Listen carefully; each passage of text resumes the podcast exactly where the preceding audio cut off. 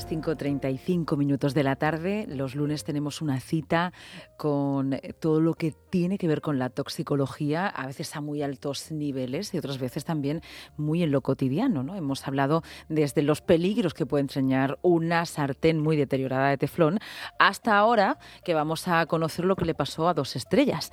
Eh, buenas tardes, Miguel. Hola, buenas tardes, ¿qué tal? Bienvenido y, mejorando lo presente. en cuanto a las estrellas, vamos a hablar de eh, lo que le ha pasado al actor Jimmy Dornan y Gordon Smart con las orugas procesionarias, que por cierto, de estas no sé si hay aquí en la región. Pues sí, además eh, viene a colación porque tienen un marcado carácter estacional y empieza ya, en febrero, bueno, incluso ya debe de haber, porque con, con este mm. cambio climático al final esto depende de las temperaturas y, ya seguro que en zonas de en montaña donde haya pinos y demás, eh, desde febrero hasta julio vamos a tener. Eh, básicamente, bueno, la profesional del pino, también en, en nuestro país existe la del roble, pero bueno, en estas latitudes es mucho más común la del pino. Y bueno, pues son lepidópteros que tienen que tienen unos pelos urticantes, eh, blancos, así que no parecen gran cosa, pero en la base tienen unas glándulas que provoca una secreción eh, pues eh, con una con un veneno, con una toxina que se llama taumatopoyeína. Wow, un momento, vamos a parar un poco en los términos, Miguel. Lepidópteros son las familias de las mariposas.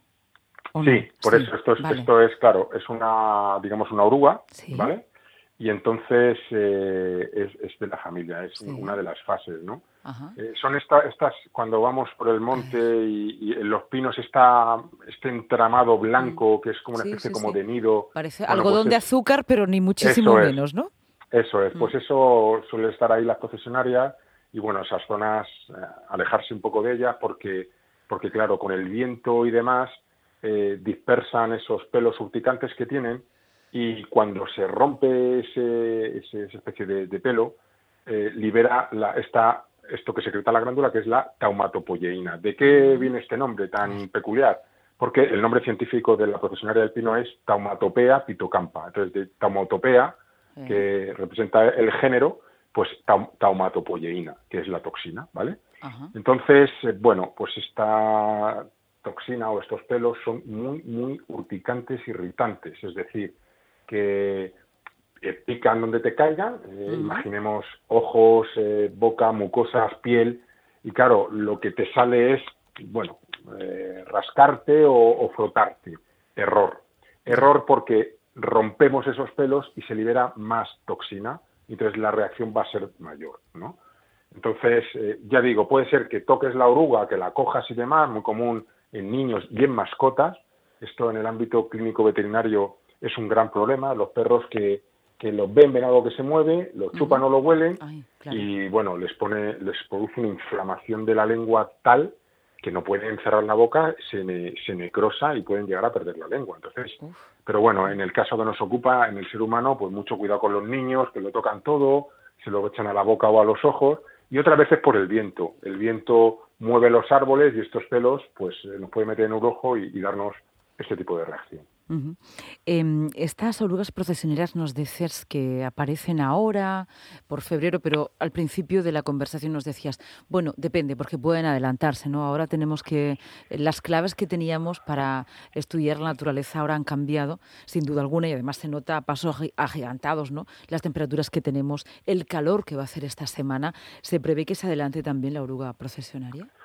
Claro, yo eh, por desgracia no hace tiempo que no que no puedo ir al monte, pero vamos, estoy convencido que eh, eh, con estas temperaturas en enero ya debía de haber profesionales en los pinos. Estoy, convencido. Entonces, claro, esto es lo que dice la teoría, pero claro, todo esto está cambiando y muy probablemente, vamos, ya en enero tengamos y dependiendo de cómo sean las navidades que uno encuentre profesional. Entonces, bueno, atento a los pinos, atentos a estos y al final esto depende, depende de, muchos factores, pero sobre todo de la cantidad de, pelos y, cómo sea nuestro encuentro. En el mm. caso que nos ocupa, pues se ve que estuvieron en una zona donde estuvieron bastante expuestos y bueno, puede producir dermatitis, conjuntivitis, urticaria, mucha irritación, con dolor, eh, picor, eh, eh, puede incluso producir una, una, necrosis, ¿no? Dependiendo de la zona, por ejemplo, una lengua, pues por esa inflamación tan tan grande, pues que falte el riego y que, y que muera el tejido, ¿no?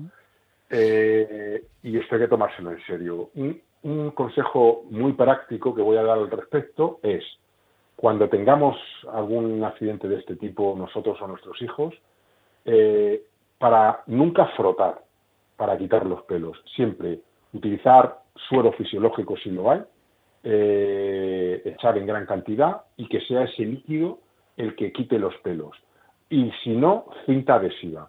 Con una cinta adhesiva en la zona, lo pegamos y entonces de esa manera evitamos romper esos pelos y que agravemos el cuadro. Y luego ya como un tratamiento general, si la exposición es muy grande, como le pasó a, a, estos, a estos famosos en Portugal, pues ya se recomienda corticoides, antihistamínicos, analgésicos, incluso antibióticos, y si la cosa se pone muy mal, pues a aplicar eh, suero intravenoso, etcétera, etcétera. Es decir, que, que, bueno, que el cuadro se puede, se puede agravar y hay algún caso de que te da una reacción alérgica muy grande y te puede dar un paro cardíaco, pero bueno, no es nada usual esto. ¿eh? Es un animal que, bueno, eh, habita especialmente en las zonas de, bosque, de pinos, pero más allá de los pinos, por ejemplo, si vamos a otra zona boscosa con otro tipo de pino, no sé, alcorno, que castaños, ¿pueden estar? Sí, no, en, nuestro país tenemos la del pino, que abunda muchísimo por esta región, y la del roble que la tenemos más, pues bueno, pues donde hay robles, ¿no? En la zona centro, norte, este de España, eh, que es la automatopea profesionea, que es la, la del, roble. Pero vamos, en nuestras latitudes lo que tenemos casi exclusivamente es la del pino. Durante cierto tiempo, los pinos que se secaban eh, o que además padecían como, como una especie de tumoraciones, eh, hablábamos, no sé si comúnmente, ¿tienen procesionaria? ¿Era por eso? Mm, bueno, no, no, no exactamente. Sí que la procesionaria en un, no, soy nada experto en, el tema vegetal, ¿no? Pero la procesionaria sí que puede llegar a ser una plaga que afecte, que afecte a, los propios árboles, pero vamos, no, no es lo normal. El, el, el, nombre de procesionaria, bueno, no sé si lo hemos comentado, es porque son muy gregarias, mm. Entonces van como en procesión. Cuando bajan y salen del nido, las podemos ver eh, por el suelo del, del monte o cercano al, a estos pinos en una procesión, una tras otra unida, que puede llegar a medir varios metros una tras otra. Mm. Entonces iban andando todas, todas como en fila india, digamos, ¿no? De ahí que se llame procesionaria porque parece que van como en procesión.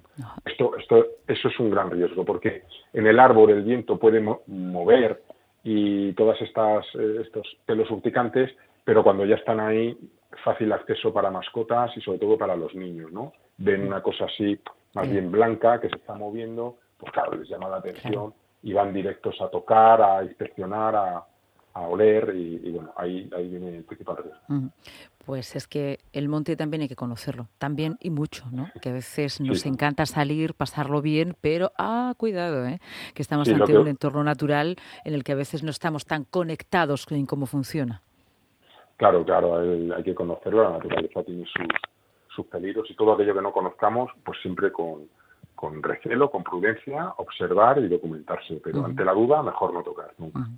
Muchísimas gracias. Hoy hablamos de esas orugas procesionarias. Además sabemos ya también eh, por qué son procesionarias, porque van en hilera, hay muy estructuradas. Y nos decías que eran lipidópteros. Lepidópteros. Lepidópteros. lepidópteros. Vale. Creo, si no me equivoco, si no me corriges, si no pasa nada, que tiene que, que, que literalmente significa grasa volante. Pues sí, puede ser. Sí, sí, sí. Puede ser. La verdad que no sabía. Sí, de ahí butterfly en inglés, eh, de ah. mantequilla.